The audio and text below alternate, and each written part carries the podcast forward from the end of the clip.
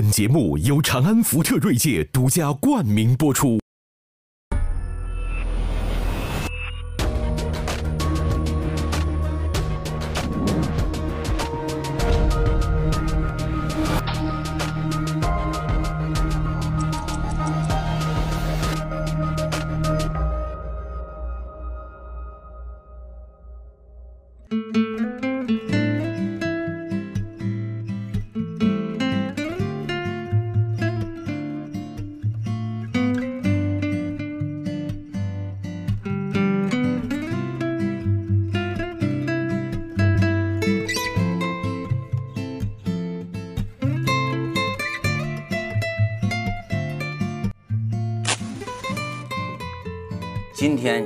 炷香，我得给佛上香啊，因为这个咱们今天聊的事儿啊，跟佛有关，佛系你知道吗？还有还有道系呢，接着还有法系呢，还有二，我跟你说有什么特征啊？都我可以给你念一下，就是有这么个段子说，佛系是什么呢？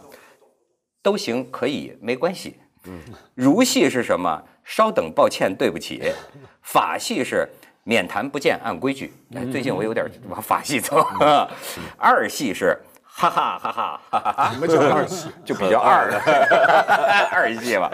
现在啊，只有还有末系，还有公孙系，哪里来个二系？哎，还有仙，还有仙系，修仙系。仙系的词儿是什么？啥？啊？怎么了？还有嘿嘿嘿嘿这样仙系。你别说，今天的这个年轻人啊，他这个人性上有种百花齐放。所以我就觉得聊天为什么是非常有意思的事儿？为什么我老说这个聊天节目，我不等同于人家那个讨论节目？讨论节目人家讨论的是一些真实的东西。我觉得聊天节目它很有意思，它就印证了《红楼梦》里说的“假作真实真亦假，无为有处有还无”。你看今天社会的很多问题，实质上是语言问题。嗯，有没有佛系？年轻人是不是都变得不思进取？嗯，根本那是另一回事儿。但是呢，有人弄出这么一个词儿来，咱也不妨啊，这个借假修真，就说说这个佛系。文道，你看你对佛学了解很多，不多。你你对现在流行的这个佛系，你作为文青导师，你有何教诲？有文青导师，但我觉得挺好。就我见过，我不知道，其实坦白讲，我不太清楚佛系是什么。就像你刚才讲一样，我觉得多半都是现在的媒体或自媒体，呃，他们是需要故事的。需要每个礼拜有新话题的，需要说法的，要不然这东西怎么样过十万加呢？所以就不断出新说法，一起炒作出来的。但是，假如他们说的是真的，就真的今天，假如真有一批这么一些年轻人，比如说走路不着急，呃，所以乃至于人家跟他争路走的时候，他随便可以让路，又或者说是遇到什么事儿，他都表现出一种君子也不争的那么种感觉的话，我觉得这不挺好吗？这挺好，这恰恰是我觉得中国今天很需要，因为我觉得中国过去二三十年直到今天都给人感觉就是我们过去一直说中国太浮躁，今天最有趣的你知道是什么？就是我们常常遇到一些其实很浮躁的人，都要跟你抱怨慨叹这个社会啊，太浮躁了，现在几点了？都这样是吧？就。就如果最浮躁的人都觉得今天太浮躁的话，那么来点佛系不挺好？没有，我觉得一般所说的佛系，不仅是说哎不走路不焦急，还有跟你谦虚抱歉哈。当然，他会认定佛教作为一种信仰也好，一种哲学也好，嗯，是他去学习，甚至去 practice，怎么讲呢？实践的东西。不是，我觉得你还是把它认真了。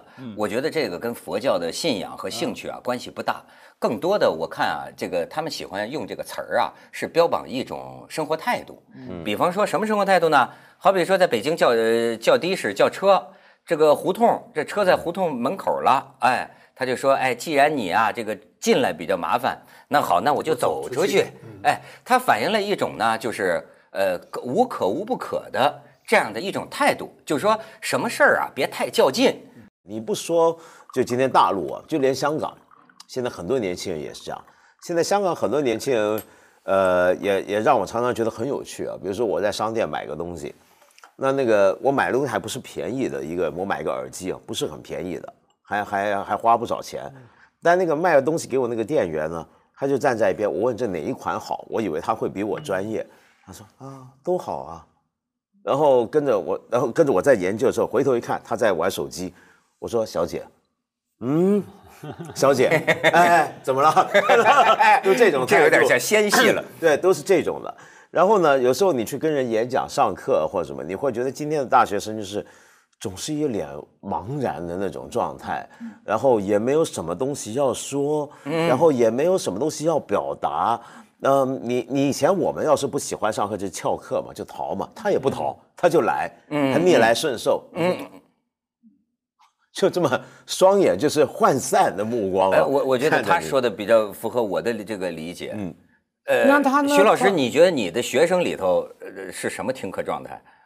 他讲这个现象有，我觉得呃，香港、台湾的青年呢，比较符合你们刚才讲的那个，就是社会竞争的欲啊，在在降低。嗯这个降低的大背景是因为没法竞争，嗯社会的环境的这个秩序啊固化，买不起房子，不可能我我再多快几步也买不起房子，拿不到好成绩，我改变不了命运，那就随缘吧。我觉得香港、台湾的青年人 这种状况会比较多。你给分数，以前分数一个 A 减个 B 加哈，他给你争得面红耳赤，来来上诉来投诉。现在有时候他们觉得啊，谁打啊，就这样，就是说我我有正面有负面。不过内地我觉得好像还没到这样一个，我我觉得要我觉得要开始了。为什么？因为也会开始也会开始，很明显。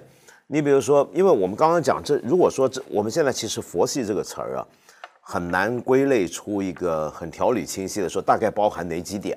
我们现在大家只是模模糊糊的，好像都知道是怎么回事儿。那假设我们都知道怎么回事儿，我们说它为什么出现？我觉得其中的最重要的理由就是你刚才讲的，就是社会上面越来越多年轻人，他之所以觉得没有竞争的动力，或者所谓的传统我们所讲那种力争上游、要改变自己的欲望，主要是因为他觉得没有什么可以改变了，他改变不了自己，改变不了自己未来的轨迹，他去争什么呢？假如那个争的那个窗口就那么窄的话，你比如说八十年代的时候，很多人会觉得遍地是黄金，遍地有机会。然后到了前几年，也许还有，当然直到今天，还有很多人会幻想我会不会是下一个马云。但是问题对，是，也有马戏的。对也有其实我马戏看到身边年轻人很多 啊，你知道这个叫马家戏现在是大戏，马戏，哦你这个马是大戏中国大戏啊，戏出马门，对啊马云、马化腾、马家辉、马未都，马 马戏啊，马家现在。啊，现在没有这个我我我还是觉得说刚说的那种年轻人的现象啊，呃，他们很喜欢在生活态度上面引用佛家的那种金句啊，这的啊因果啊，什么事都是一种修行哈、什么呃不随要太缘执着，嗯，啊，无常嘛，啊，甚至一些禅的公案啊，那么不是风在动，不是旗在动，是心在动哈、用这个呢，有时候认真，有时候调侃，生活上面所遭遇的挫败也好，什么都好哈，不要这样说，哎，这都是空了，虚名了，就是因果了，因缘哈，有那种呃倾向的，不管认真还是游戏的年轻人呢，一般就说佛系，他要用那种佛教的语言来玩来戏弄哈，那种叫佛系。当然，除了说因为现实是社会哈，你再怎么争都争不到，或者说我很挫败，看不到出路。我觉得还有一个很重要的理由是什么？他们都是玩网络游戏大的一个世代。嗯，是什么呢？我碰过蛮多年轻人，嗯，我跟他们讲大道理啊，你分数要做好啊，房子要买啊，这个要买、啊。讲到最后，讲的我自己都快哭了哈。他看着我说：“So what？” 我他，然后他们说最大的满足感、成就感在哪里？就在游戏世界啊，游戏里面，那个对他来说才真亦假是真的。啊，这个真的东西看不过，就进入了一个虚幻的世界，在里边获得真实的快乐。你可以说是因为看不过，那个生意很大的。啊对 你，你可以说是因为现实看不过跳进去，也可以说因为他们别忘记，从三岁爸妈就丢了手机，哎，别吵别吵，我妈妈也在玩手机，嗯、玩手机，他们是这样长大。其实呢，现在就是说，呃，比如说大陆青年说开始说有些佛系了，呃，有些什么了。其实呢，你要相比而言，嗯，比如说在台湾，台湾的父母亲呢，现在经常着急的是，觉得你看人家大陆的孩子野心勃勃，嗯，痛。我现在发现呢，这个呃，包括这个呃这个这个呃日本社会，嗯，就很多他们的中老年人呐，忧心忡忡的，就是说这个孩子没欲望，没有干劲。对，这个孩子没有欲望。日本没最明显的，你就跑去看这个年轻一代就没有野心。嗯你你知道我我我我最近跟你讲，我我最近粉一个北野武啊，呃大导演，日本的大导演，哎，我就觉得他这个人说说的有些这说的话特别生猛，特说真话。他就对他儿子很失望，他说我这个儿子，他说我挣了钱要买跑车，我至少有八三辆跑车，我有这个欲望。他说我儿子那跑车看都不看一眼，他说我儿子就去排队，他他说我最瞧不起的就是排队。他说排队干什么呢？排队吃日本拉面，嗯那就是他儿子的满足。他说跟着一大群小确幸嘛小确幸，跟一大群人排队吃拉面，北京现在街头的排队是抓娃娃，对对我看到人抓娃娃排队，然后你看他的观点是，穷到没饭吃的年代，才是真正有机会一飞冲天的年代。嗯，他就讲，他说这个，嗯、就现在的日本物产丰饶，社会组织固若金汤。嗯，在这种时候，别想当什么织田信长或者丰臣秀吉。他就说啊，他说这个。呃，这个这个呃现代的父母也差不多，都感叹年轻人没有远大的梦想。嗯，但实际上不是没有梦想，是看不到梦想。我年轻的时候总想开保时捷，当时我爸妈那辈儿连辆破车、破旧车都很难买到手，所以呢，我不相信自己会有这么一天。但是呢，我还有这个梦。你发现没有？就是小时候什么都没有的，包括像我们，我就觉得我欲望很贪呐、我就就很贪婪呐、包括贪婪知识都贪婪。你小时候什么欲望？等一下来交代一下。什么都有。对女老师的欲望，你看，这是一个日本的这个中老年人对日本年年年年年轻人，因为他们非常了解社会已经僵化，自己根本不可能翻身。这件事情没有好坏，纯粹是现代年轻人固步自封，认为那个豪华的世界跟自己无缘，甚至根本不存在。哎，大家不一定是要当宅男宅女，但只活在自己的小世界里，不想去看其他人的世界。所以有鉴于此呢，北野武老人最近你知道拍了一个广告，我觉得这反映日本老一辈儿的人呢、对年轻人的这种激励，就是说你怎么能不想挣钱呢？你怎么没有欲望呢？你怎么不好好干呢？你可以看一段，就北野武拍的广告。若い頃なんて失敗の連続だよ生意気だったでしょ 金はないでしょ？本当どうしようと思ったもん次の日が来るのが嫌で嫌でさ。でもさ人生は一回きり。後悔だけはしちゃダメだよなそうだろ？いいか若いの？いい年の取り方？知ってたの？俺がやってるよ人間はなみんな年取るんだ。それに指かいて待ってていいのか？え悲しいだろ一回きりの人生だしっかりやれよお前所以你知道，我看这个我真是很有感触，还真是佛讲的啊这个法无定法。我就觉得日本的情况其实跟今天中国大陆的情况还不一样，就是你这。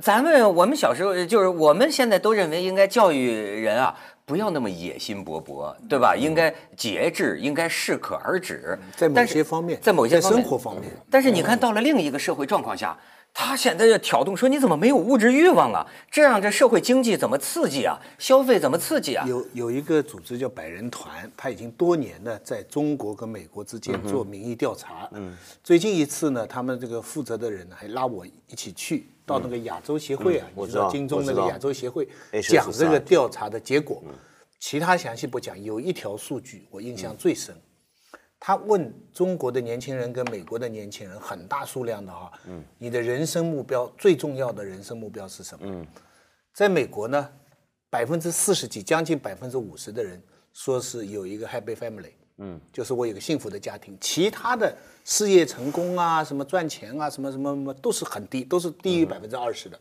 那一条是最高的。中国呢也是那一条是最高的 happy family，但是紧接着就有一条，比如 happy family 是百分之四十八吧，紧接着有百分之四十五个人要 rich and famous。有钱有名，对，这个一个美国人呢，他就解释不了了。他说，一个社会 rich 跟 famous 只有极少数的人可以达到，一个社会一半的人想要有名跟有钱，那个他们当然这个翻译上有文化误差了。他的这个 rich 在我们中文来觉得我们就是发财，而发财是很多人的梦想，而在美国人的概念，这个 rich 是是很有钱很有钱的一个概念。但是从社会学的角度来讲，这是值得忧虑的。这是一个不正常的一个社会。如果过半的一半的年轻人都在想，都要马云啊，都要这个网红啊，章子怡啊，范冰冰啊，这样，那这个社会是要崩溃的。在社会学的角度，哎我是搞社会学的，我有发言权。哎，可是让他先讲完。呃，但是我后面一句没讲完。但是作为个人的一种激励来讲，你刚才北野武正是号召这样的，就号召啊所以这个在某种程度上，今天中国之所以发展这么快，很多人就把它列作是成功的原因之一，就是我们的呃这个弱势群体啊，不甘于弱势。都想着要要要奋发哎，上上行嘛奋发上进，啊这个是过去三十年成功的一个原因。你你批判？啊，我我不是批判，我觉得说，因为子东你刚刚也说的对哈，每个人对于什么叫 rich 啊，有钱对定义不一样啊定义不一样嘛。假如真的从社会的比较的角度来看，我会这样看的。假如那个调查是可靠的话，哈，很多年轻人都希望发财啊，发财哈。呃，为什么呢？因为我们不是比较他们想发了财之后要做什么，而是假如你发不了财所遭受的待遇是什么、啊？我举例，比方说在美国，假如你不能说名成利就，我要你当个小康之家，或者说至少有个房子嘛。我们看美国电影也看到嘛，哈，好像是说，哎，我经常看到，我就觉得作为一个香港人，我就很嫉妒。不是那个电影明明讲的人都很穷吗？对怎么住的地方比我大？小花园，那个厨房都那么大，对不对？至少是八十平米，我家还住五十平米。在香，港不发财是住不到这样的房子的，对吧？然后呢，当假如在美国以外的地方，比方说香港，当你作为一个没有钱甚至穷的人，呃或者说不要说穷了，一个普通人呐、你所遭遭受的委屈是无比的委屈。那在这种情况下，你放心好了，我一定千方百计要赚钱的，不然的话我太惨了。对。我我我我非常同意你这个解读，就是说在一些社会里边，成功是特例，不成功是常态，而这个常态大家是可以接受。而在中国的至少一定的阶段、一定的范围内，必须成功，不成功你就非常惨。所以这个才压成了现在佛系变成一个奇特现象，我觉得，我觉得本来是一个常态，我觉得现在市场是是两种情况都具备，不高端就低端。所以不高端就低端。那么所以呢，呃，在这个情况底下，你要力争上游，我是完全能够理解的。可是问题是呢，现在又有刚才讲那个佛系之所以出现，是因为越来越多的年轻人他从小受的这个社会环境教育都是讲你要往上爬，你要竞争。但是当他有一天他发现到，你以为你想上爬，你付出再大的努力，你就能成就吗？我付出很大的代价，我也许只能够往上爬半个台阶，那何苦呢？对不对？我觉得我们我们这个情况当然跟日本完全不一样，但日本那个情况，我觉得是很值得我们接下来再往下一步走的时候要开始忧虑的。为什么呢？因为日本那个情况很特别，日本的社会是一个高度经济发展之后泡沫爆了。你都不知道今天的年轻人，就我们这个岁数的人啊，你想想，我们这个岁数，我们年轻人是想到日本，那是什么概念？那多富裕的地方，跑到那里什么都买不起的对你，你这这都多贵啊！住个房子，吃顿饭，你现在再去日本看，所以我要跟大家讲，就是日本的年轻人那个变化是怎么样。就你今天我我我认识一些日本很年轻的朋友，跟他们聊天，我发现他们那个生活方式跟我们以前所知道日本完全是两码事儿。首先，第一，每个人的包里头，有的女孩子那个钱包比较大是钱包，男孩子背个包，包里面打开来有个有个有个夹子，你知道放满什么吗？放满的是在街上，不是有人发传单，我这个拉面店新开张，你这什么时候来打八五折？然后那个报纸杂志 coupon，对。收集一堆这个。北野武就最瞧不上这个优惠券对，但是我跟你讲，他真的收集对，因为对这一代年轻人来讲，日本的所谓的经济发达是个传说，他们从来没见过。他们出生的时候，日本就已经是这个样，然后他们的薪水不会涨，他们也知道自己赚不了很多钱，所以能省就省。整代日本年轻人是极端节省，乃至于大家收集一堆 coupon，然后一天，我我真的见过那年轻人约约吃约见面吃饭，我跟他们聊，说今天上哪，然后大家拿个本出来，今天这家便宜，然后不不，我这家四个人，你看四个人刚好，四个人打七折，我这么在这我你在在。UCA 上课的时候，一个教授还专门举了一个例子：第一次 dating，男女第一次见面，那个男的就拿出一叠 coupon 说去哪一家，很好啊，朴实。啊，我我我文道讲的那个说法哈，我也听过，可是我心中真的经常保留一个问号哈。呃，有个保留的，因为说哈，对我们呃，当然会看到，你看别人都不努力就赚到钱，我努力有什么用呢？哈，那这种情况是不是真的会让他退回去，干脆追求小确幸呃佛系了哈？可能有部分人有哈，那我觉得说，其实我们应该高兴的，别忘记，那表示我们过去三十年全世界好多人的努力有效果了。别忘记 New Age 六零年代之后一一波一波上来，对不对？环保各种的动物权益价值观，追求生活里面的人跟自然的结合。你别说什么 Steve Jobs，对对，去世前，对不对？大家很感动的是说，他很后悔，很后悔这辈子没花多一点时间给家人，没花一点时间，呃，做他真的想做的事，总是赚钱、工作再工作哈。那这些种种的意识形态的冲击产生的作用，不是很好吗？啊年轻人很好是啊，我们非常高兴。我完全同意啊，你对啊，你你说的不矛盾。你你你说的这个让我联想到啊，就某些这种佛系的这种说法呀，其实反映的啊是价值观的迷茫。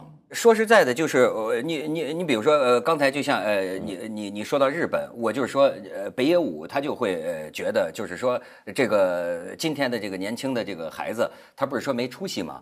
他没出息，他就是说，哎，你你们说是找不到工作，他的看法就跟你不一样。他说不是找不到工作，是你找不到那个离家近、挣钱多又不费事儿的工作，你不爱去做。他说的在因为在北野武那种战后年代生长的，我发现他的心里有个底色，就是人生是残酷的，嗯，人生是残酷的。二战之后的这个日本的炸成一片废墟，他说每一个人每天都准备去死啊。当然要饿肚子啊。那么在那他在在那种情况下，因此他就说说现在不是说日本什么产粮少了，粮食供给不足啊。他说：“那你真是是是饿肚子吗？是吃不上食物吗？为什么不到村里当农民呢？自己种的自己吃，粮食不也就生产上来了？你看，就是在他的这种人生观、价值观看来，人想活着，那是一种动物的这种呃本能。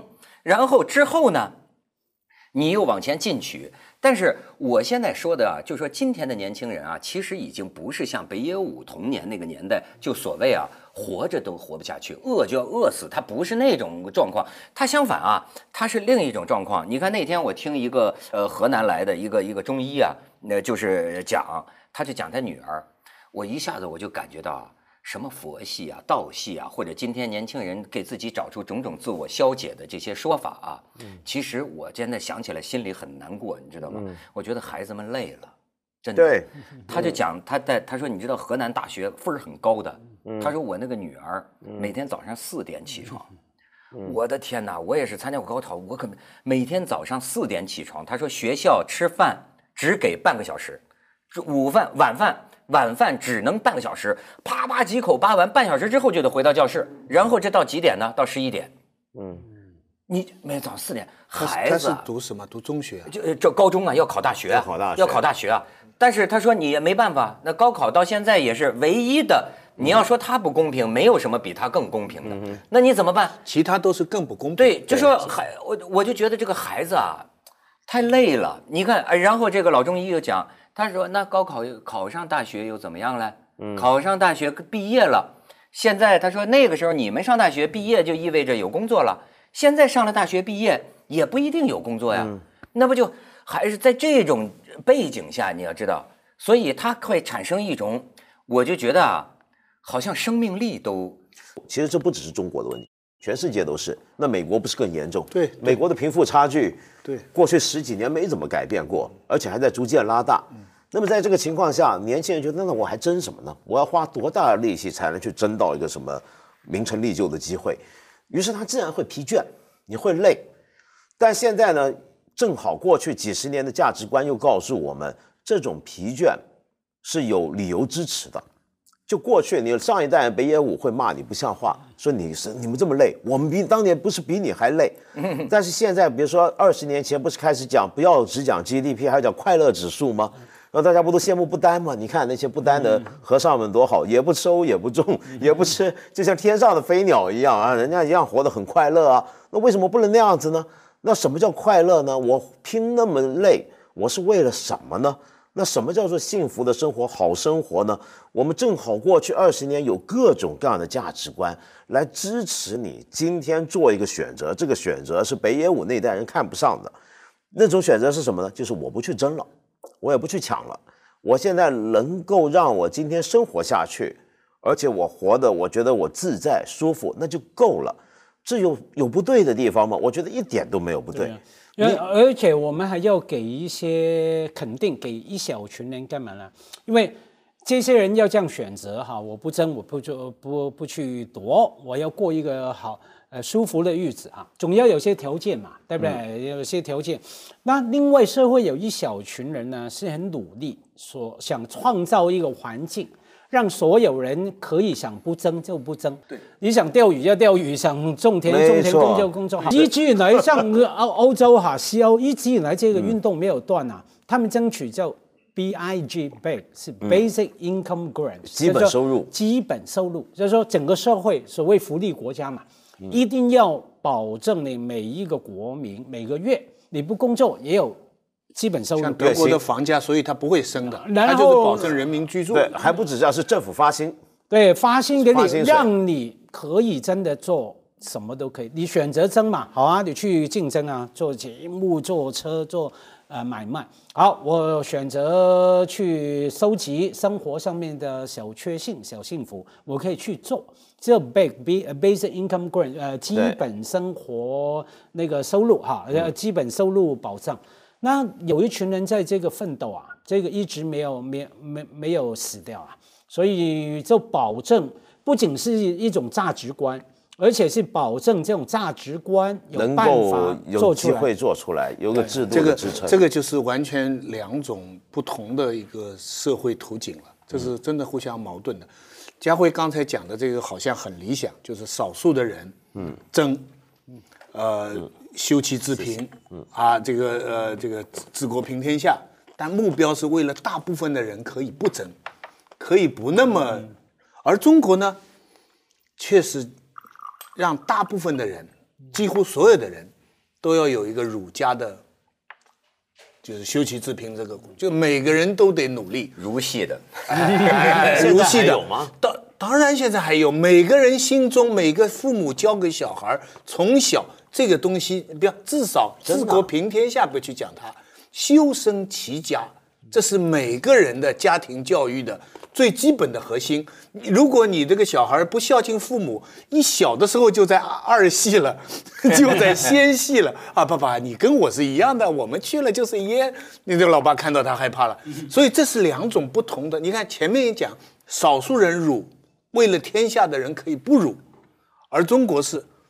大家都要辱，这样这个社会才会上进。这是两种不同的图案。我们教书的人，我没办法，我一定要跟学生讲胡适的话。我告诉他们，胡适一百年前，我们现在是一八年，一百年前五四运动刚刚开始。嗯。除了一个陈独秀是七九年，嗯，其他的全是八零后、九零后，嗯，胡适就是九零后，对，那个时候什么作家，巴金啊，这个这个这个郁达夫啊，说茅盾啊，什么，除了一个鲁迅是八零后，其他全是九零后，没有一个人社会说觉得这些人来改变世界，这些人来创造世界，一个社会是他们创造的，而且他们很明确的意思，胡适。在那个呃，Cornell 大学划船，跟这个梅光迪他们说中国的前途是说什么？写了诗，说中国将来有百十人像我们这样，中国就有救了。嗯，但但只能百十人有像我们这样就有救了。你不要光关心知识青年，我现在你哎，你就说咱们拍这个这个一路书香哈，哎，我有机会接触很多真正的劳动人民，嗯，哎，我我有时候觉得他们是我们的老师啊，要不说啊，就是下乡改造啊是非常。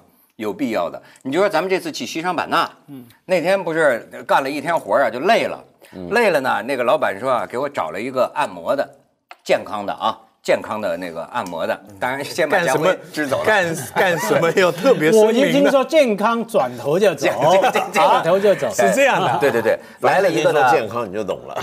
呃，来了一个大嫂啊，一个一个一个一个，哎，这个微胖的这么一个过来，哎呦，我就觉得啊，没有见过那么快乐的人，你知道吗？咱们在这在这唱起歌儿 进来了哈，这躺下，啪啪啪啪啪我身上先拍一遍，就是哎，他我我真的觉得奇怪，就是说，我想起陈黄梅还是谁有一句话，就劳动者是美丽的，我不相信他是装的，但是我怎么觉得这人就是天生性格吧？他怎么那么？我觉得他的每一个动作呀都是快乐的。他跟我按摩呀，这你趴着还看得见。对，我觉得他的每一个手势按在我身上啊，都像是农民喜迎丰收的那种心情，一路撩拨我。我本来不太爱跟人说话，一路跟我说话。他还撩拨他，对，但是呢，我跟你讲，他这么快乐的跟我讲了一个多么悲惨的故事。你想，他说：“那我呀，什么什么，就跟我说，你说说你结婚了吗？有孩子吗？”就是问哈，我还还没还没等我回答呢，什么我都二婚了，我有俩孩子了，就开始报告。然后说我那第一个老公啊，在矿上干活啊，那个是得了那个那个肺癌呀、他说：“哎呀，就是我我我我我伺候他半年啊，我伺候他半年，就说是啊，到最后是吃不下东西去啊，怎么怎么着的。”他说：“我都是衣不解带，我一直这个这个照顾他。哎，反正人呐那样没有办法，就是要死的了。死了之后呢，他说我就想，我就我就呃呃怎么谋生啊？我得养我孩子啊，我得送我孩子上大学啊，所以我就学了这个按摩。他说按摩呢，后来我找这第二个老公，就是说我就现在老公。”哎，对我还不错了。但是我当时找他呢，就因为他有摩托车。哎，他说我得要有一个骑摩托车的，骑摩托车他就可以带着我走家串户。他是那种上门给人按摩的。他说我就我就为了这个找他，但是呢，看他对我也不错啊，那我对他也挺好。但是我自己呢，用点私房钱，我给我和儿子啊将来买了一个房子。他说我现在手头有点钱。他说那个我哥哥老说我傻，我们家里人老说我傻。他说他说你但是说我傻，说我妈妈死了。前一阵我妈妈死了，他说我回家，哎，他的他说我哥哥看着我不哭，就就就就就骂我说你为什么不哭啊？然后这女的说为什么为什么要哭啊？那那妈妈活着的时候你们都不给钱，就是我这这辛苦干活挣的钱，我还给妈妈付了医疗费，那付了医疗费，人死了就死了，死了有什么好哭的？这就高高兴兴的。他说我哥哥他们那在面叫假慈悲，对吧？妈妈病的时候都不来。啊，妈妈死了，在这骂我，这这什么什么不孝，骂骂骂骂我不哭。他说，我想人这一辈子就是这么回事了嘛，就是这么就就这么回事。他说，有的时候就说，哎，他们都骂我是傻子，他他他好像他们家里人觉得他是弱智。我听他的，呃，他他他说我们家里人都说我傻。我找这第二个老公的时候，我哥哥骂我，骂我呢，给给我骂哭了。啊，哭着哭着我都睡着了，我哥哥更气坏了，说是哭着哭着就睡着了。这是佛系他说我就大神。，哎呦，我最后我就说，我说你这是大智慧啊，这是大智慧。咱们先 去一下着哭着睡着去去去一下广告啊，这个长安福特锐界圆桌派广告之后接着聊。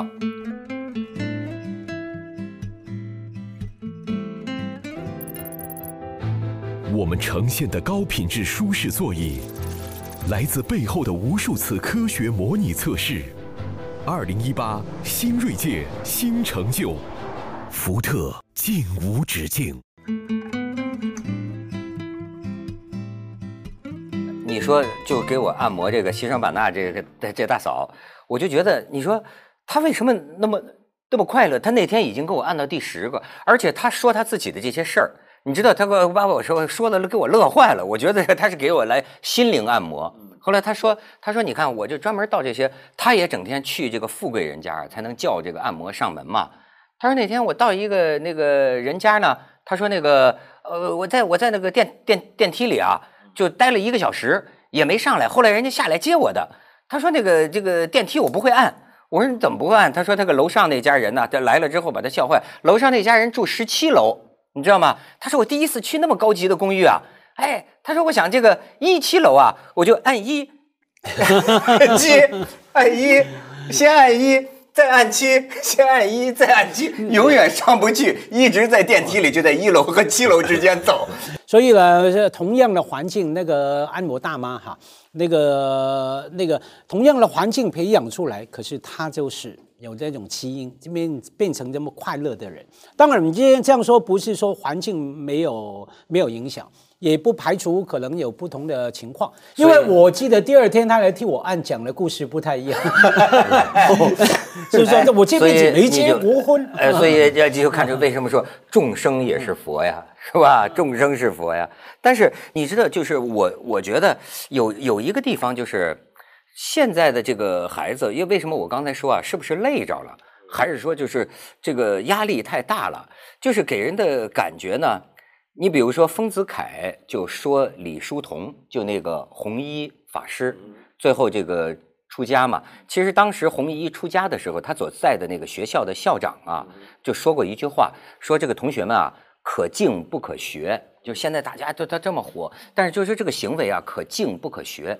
可是丰子恺的解释是什么？丰子恺就是说啊，这个人呢，就是是有一个有一种人呢，叫做人生欲。极强，人生欲特别强，就是说这种人呢，你看衣食满足了不够，还要那接下来就美和艺术当中求满足，美和艺术当中满足了都不够，要在真相上求满足，要在宇宙人生真相上求满足，就是那种就是他这个人生欲啊，他认为李叔同就是这样的一种人，所以为什么我现在就有这个感觉？你比如说咱讲这个佛，说佛系，好像说。不贪啊，当然我是不理解，但是以我如果佛教的传说是真的的话，那么要照我看来，佛他是最贪的人，他那个人生这个欲啊，或者说他的就是说为什么说这个价值的倾向啊，就是说他想解决人生问题，他想求取真理和真相的那个心呐，比比谁都贪。你你比如说，就就好比说，他是一个王子，他拥有了一切，但他觉得这不够。最后，他甚至跟什么较劲呢？你人只要还有生老病死，这事儿就不圆满。我得解决这个问题。那他为什么走上了修行路啊？他是因为对，就是你们所要的这一切，什么马云、马化腾，在我看来都是小 case，这些解决不了人生的大问题。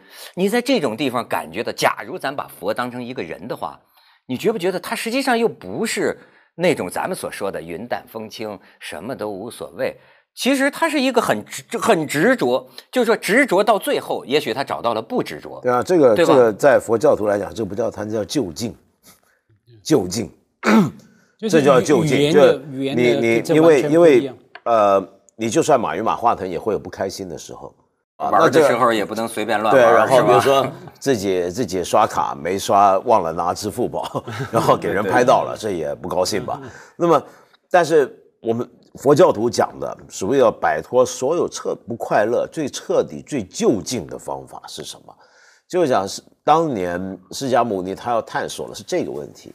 那但是问题是，今天的所谓的这种佛系年轻人，其实在我看来跟这个关系不大。这只是恰好反映的就是我们一般人心目中觉得佛教或者佛该是什么样的一个状态应用上去。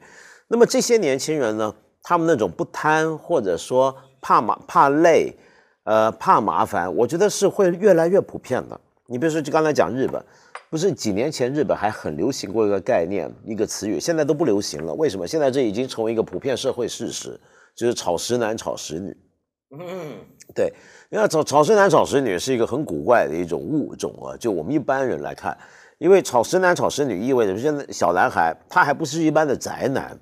宅男呢，跟草食男不一样的地方是两者定义不同。草食男讲的是他在人生的情欲上面没有什么欲望，他不太想追求，就他是同性恋也好，异性恋也好，他不太想追求那种关系，他不太想跟人发展一个很稳定的一个爱情关系，甚至连性欲关系他都不要发展。真的，这一点我觉得挺挺奇怪。你比如说，就是我我就觉得。我各方面欲望，对吧？我觉得我各方面欲望都很强。闻到听到人家没有欲望，所以我就会觉得，不不很容容易明白，就是因为的确是让人很疲倦的。比如说你在日本这种社会，人际关系间规矩特别复杂，特别多。你觉得你天天在这个社会上面应付各种各样的关系，在公司这么应对，在学校这么应对，在家庭这么应对，邻居之间打交道也有一定的程序跟关系。你想到跟人来往，你就烦。那么然后你莫名其妙还要搬块砖头砸自己脚，多找一个人来跟他发展更密切的关系，你不想到都头疼吗？那我觉得未来中国说不定也会这样。就当然中国的人际关系没有日本那么复杂，这个规则上，但是我们的潜规则也足够让人头疼。今天也的确有很多年轻人就很厌倦这个社会上这种种说所谓进入社会你要懂事儿，你要该懂怎么做人。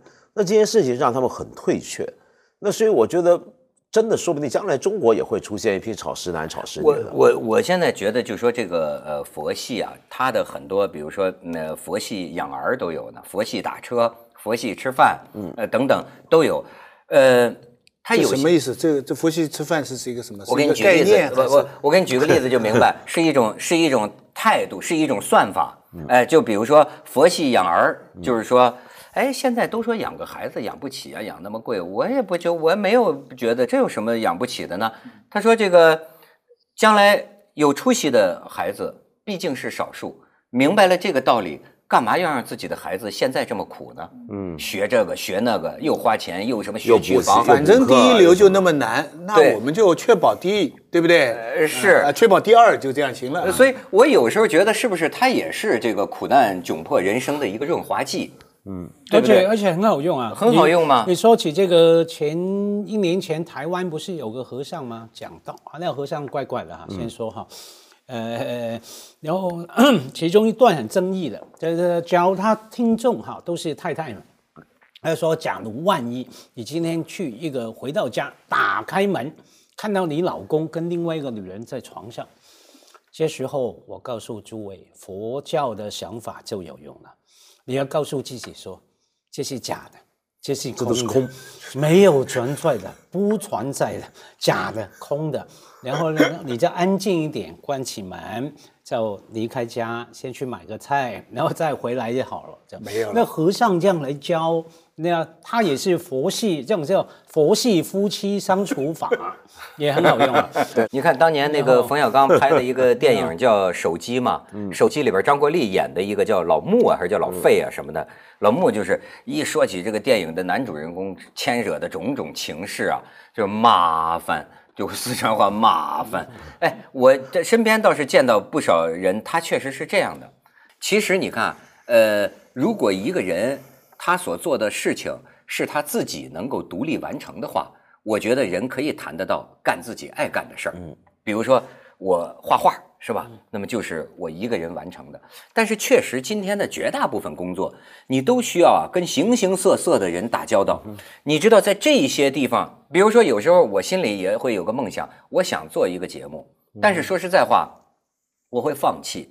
因为呢，我一想到我要跟这个机构打交道，我还得跟那个不靠不不不靠谱的人一个去一个外行去解释我的理念，你知道吗？光这一路上的麻烦就足够泯灭我对于终点的那个梦想了。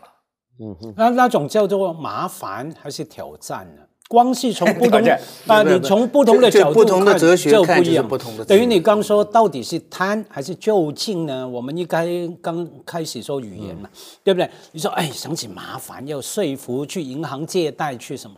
哎，这是一关一关的挑战，看你怎么样安顿人跟挑战的关系。我其中听过一个呃呃蛮动人的小故事，就是一对年轻夫妻创业，现在当然不年轻，很有钱哈。他说家辉当初创业，拿着一个提案跟银行借五十万，啊，银行考虑了一个礼拜说不行，然后呃他就做什么呢？他要再去找那个经理，就是说经理啊，啊、呃、放心，我不是求你给我借，我希望你告诉我不行的理由。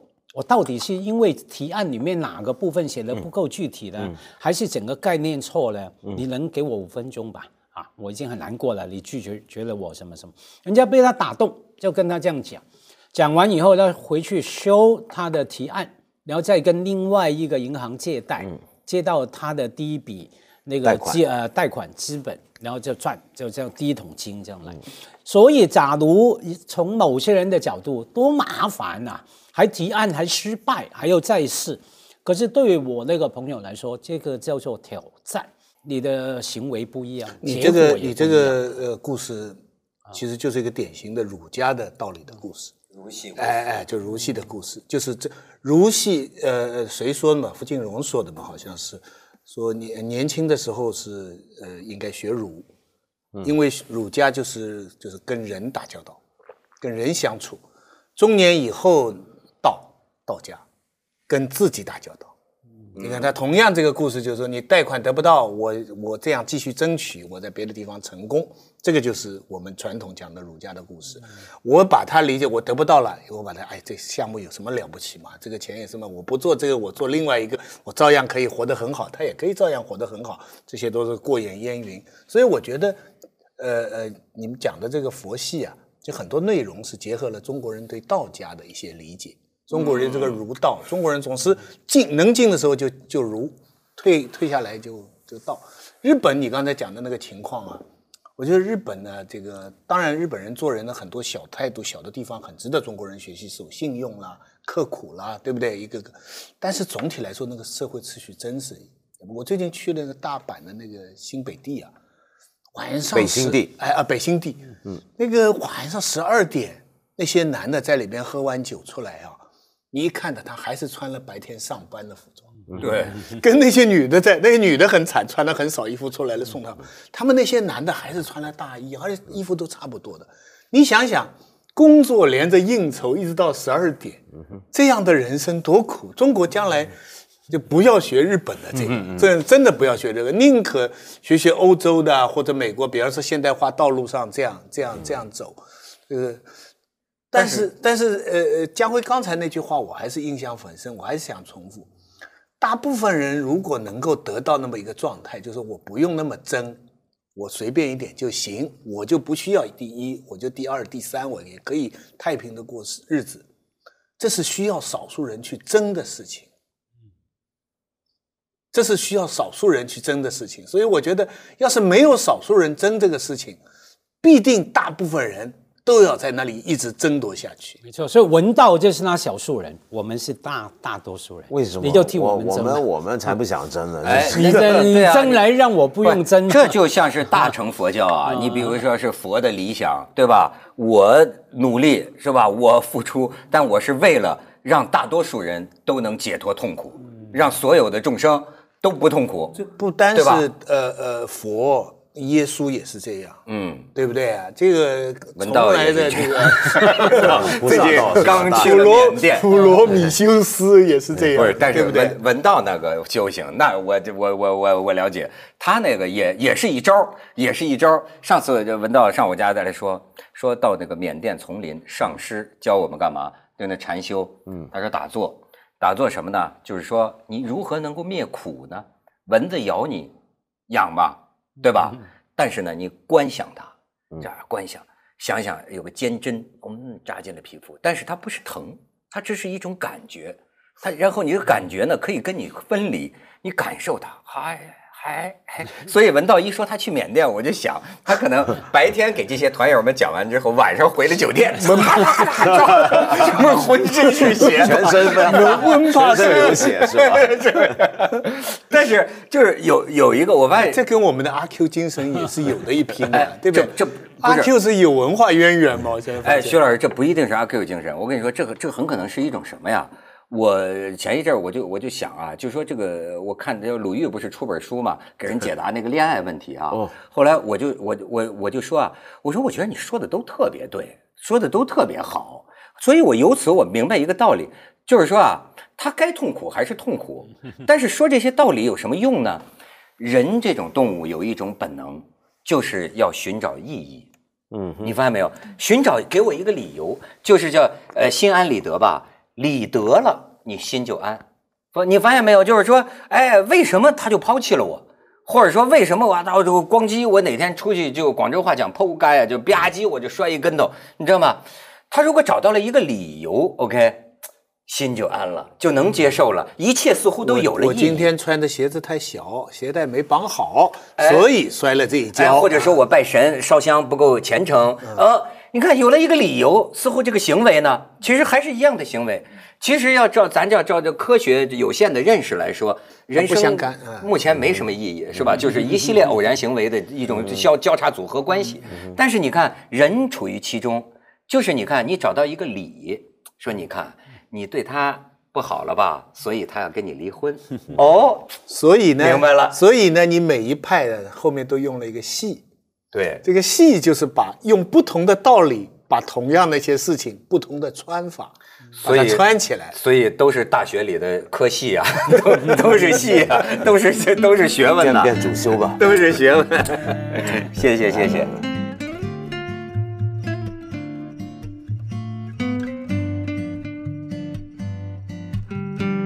在这种时候，别想当什么织田信长或者丰臣秀吉。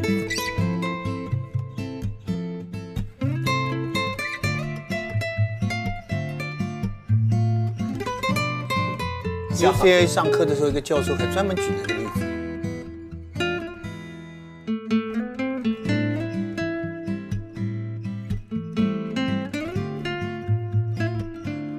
别忘记 New Age，六零年代之后一一就泼一泼上来，对不对？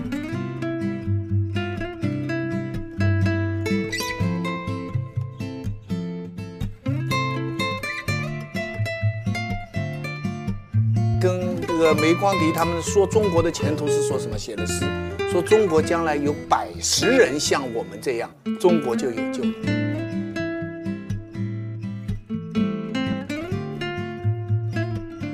我想起陈黄梅还是谁有一句话，就劳动者是美丽的。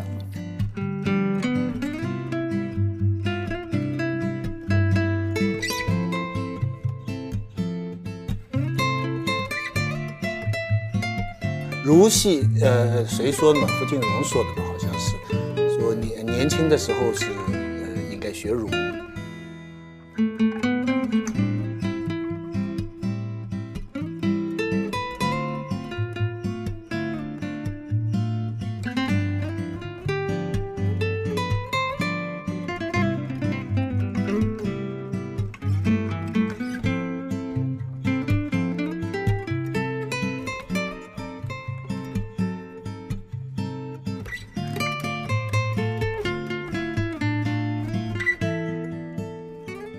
这世界很酷。